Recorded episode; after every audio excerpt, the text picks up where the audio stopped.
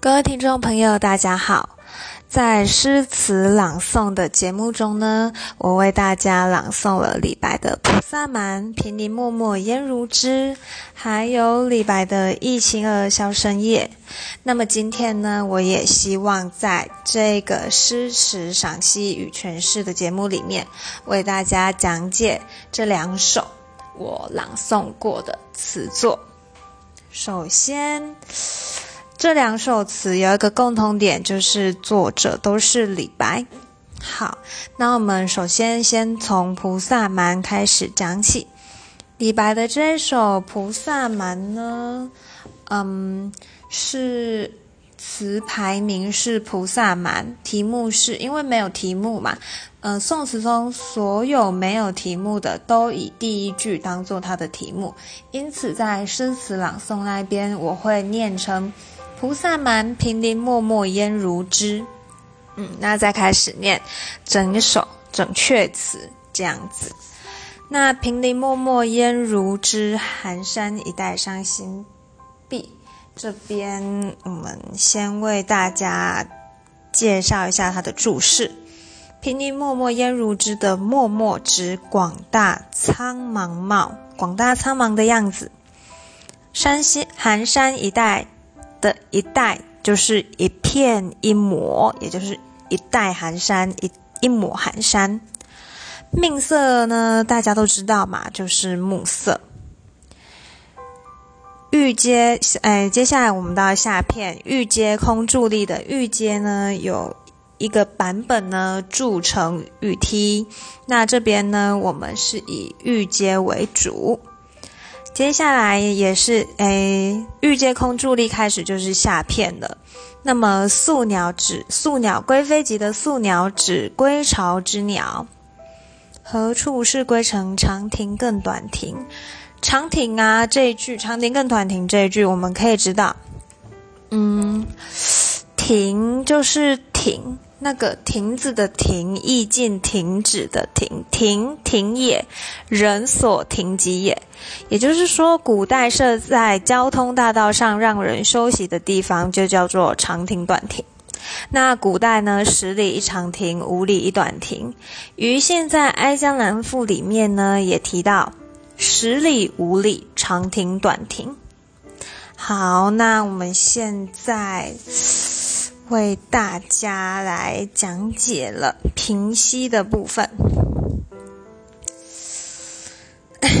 这首《菩萨蛮》呐，可以说是写闺中少妇，嗯，期盼良人归返的一种幽怨秋思，呃，所以说可以把它视作归情、归情的一个题材。那如果是做别意呢，就是写一位漂泊者久客思归的愁情。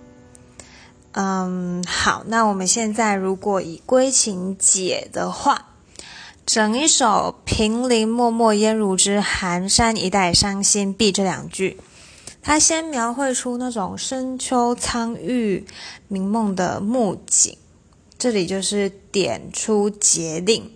虽然没有写出什么离情别绪啊，但是借由平林的广漠啊，还有烟雾的迷蒙，其实已经反映出诗人的心境的那种苍茫凄楚的感觉。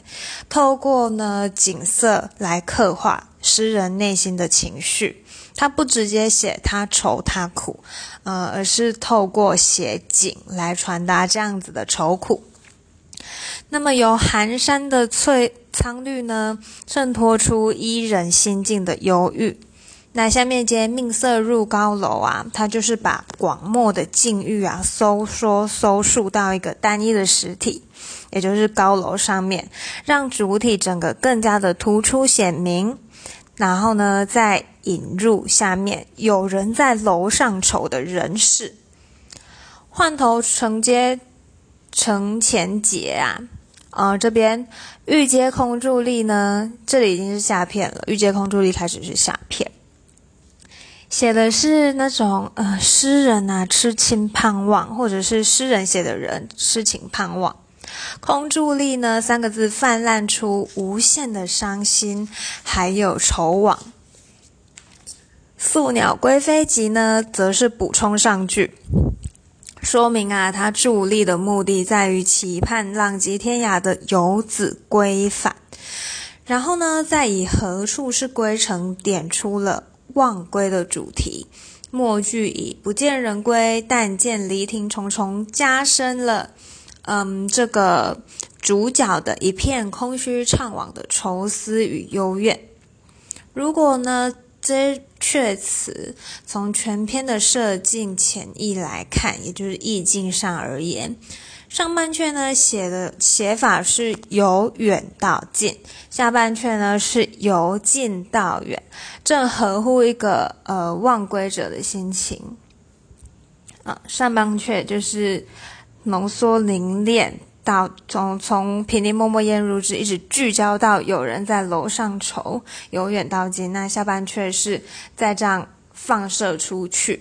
好，我们视野从这从玉阶到素鸟到长亭短亭，所以是不断的往外延伸。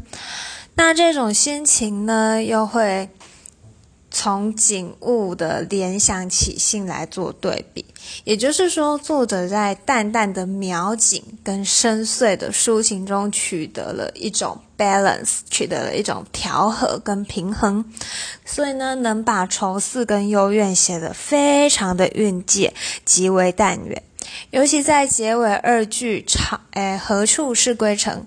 长亭更短亭，更有那种苍茫无尽的余韵。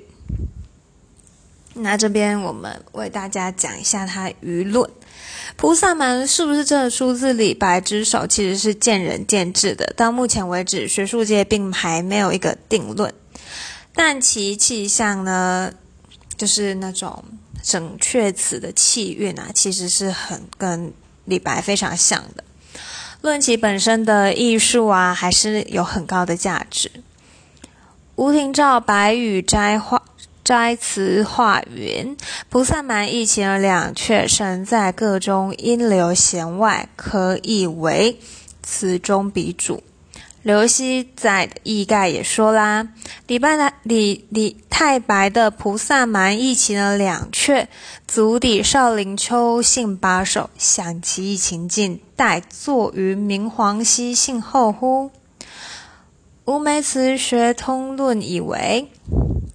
此至太白而凡情促结，长吟远目，遂使前此诸家悉归陇化，故论词不得不守太白也。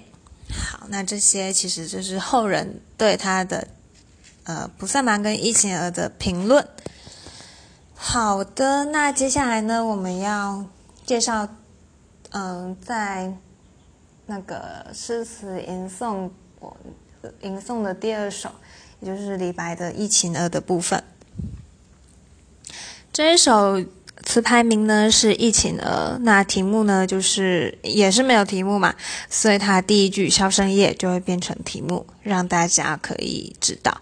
因为《忆情儿》有很多啊，词人那么多，他们会用同样的曲调来作词，因此我们还是要有一个区隔。如果词家没有做题目，那么首句就是题目。希望这个我不要一直一直在重复了。好，那我们开始进入一下，帮大家字词的注释，讲解字词注释。箫声夜的夜呢，就是呜咽的意思。嗯，那么，抱歉。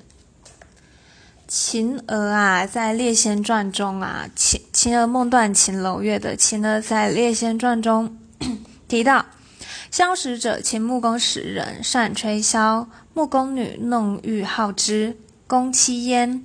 数年吹箫似凤声，凤凰止起屋，公坐公未坐凤凰台。一旦夫妻随凤飞去。那这边，嗯，也就是说呢，那个秦穆公年代有一个人呐，嗯，跟他的妻子啊，就在那边吹箫引凤过来，然后呢，也就是后来啊，所嗯，他们就一起有一天啊，他们两个夫妻啊，就随凤这样飞去了。好的，所以后世呢以弄玉吹箫引楼之引凤之楼，后人呢就把它称为秦楼。嗯，接下来霸陵伤别的霸陵指霸陵桥，简称灞桥，在长安的东边，横跨灞水。古代长安城人呐，都在这边送别，折柳送别处。呃，所以当时啊，他们又把灞桥称为销魂桥。嗯，接下来呢，我们要介绍一下的是下片的注释。乐游原上清秋节的乐游原呢，是在长安的城南，地势高敞，然后呢，非常的广阔，可以俯视城内。古代三月三日跟九月九日，长安内的男男女女啊，就喜欢到这里登赏游玩。呃，很多诗人呢，也都有所题咏。接下来是咸阳古道阴沉诀的阴沉，阴沉指的是阴影，阴就是音讯，沉就是行迹。西风残照汉家陵阙，陵阙陵是古代帝王的坟墓，西汉诸帝陵都在长安附近，阙为宫殿外面一种城楼，四至。很就是很像关门的意思，却。OK，那接下来我们要开始进入平息的部分。呃，疫情呢是秦呃李白所作的嘛？那这首其实是一首书写。呃，伤离易绪的作品，主旨是在感伤长安经过一次动乱以后呢，冷落萧瑟的景象。唐规章说啦：“诗中所谓嫦娥、秦楼、霸陵、乐游原、咸阳古道、汉家陵阙，都是秦中故事。”这是。呃，就是这个秦中故事，就是中原的旧事的意思。也就是说，这是一首李太白在秦中的怀古之作。上半阙，上半阙起句是“箫声夜，秦娥梦断秦楼月”这两句。他首先以“箫声呜咽”入手，“秦娥梦醒”，这是作者借用弄玉深夜吹箫的引。故事为引子，然后以写自己凄然的情怀。下面接“秦楼月，年年柳色，灞陵伤别”三句。城上树，秦娥在静夜清幽的月色下坠入沉思，想起了人世的悲欢离合。这里呢，作者又借霸陵送别、折折柳相赠的故事呢，写自己伤离的意绪。接下来是下阙下片的部分，从乐游原上清秋节开始，下片呢开始追忆长安的情景，有一种惊喜对比的感觉。乐游原上清秋节，咸阳古道阴沉。写两句呢，写从前热闹非凡的乐游原呐，如今事过境迁，虽然是同样的清秋佳节，但是啊，却显得非常的冷落萧条，人迹呢也荡然无存。末尾是阴沉绝，西风残照汉家陵阙。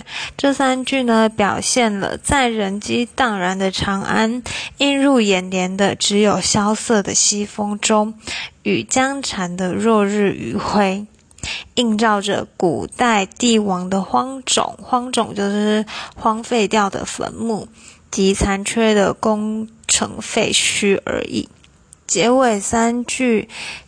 嗯，结尾三句有点像是杜甫《春望》里面的“国破山河在，城春草木深”的那种呃悲凉的景象。这时候作者的感受不难想象得到，一定是跟陈子昂登幽州台一样，念天地之悠悠，独怆然而泪下了。这首词啊，所书写的不仅是个人伤离的意绪，而且啊，饱含着家国兴亡的感慨。上半阙所说的弄玉吹箫、霸凌赠别的事，是心，也是衬，衬就是衬托。那真正的重心其实是在下半阙。他的写作手法呢，在于以古道、西风。禅照、灵雀等名词，这种名词的排列，以组成一种悲茫，还有苍茫悲凉的意境。嗯，那在这种意境下，其实隐含着人生悲欢离合的缩影，还有历代兴亡的慨叹。诗人犹念故国之情，既诚挚又蕴藉。所谓长吟远目。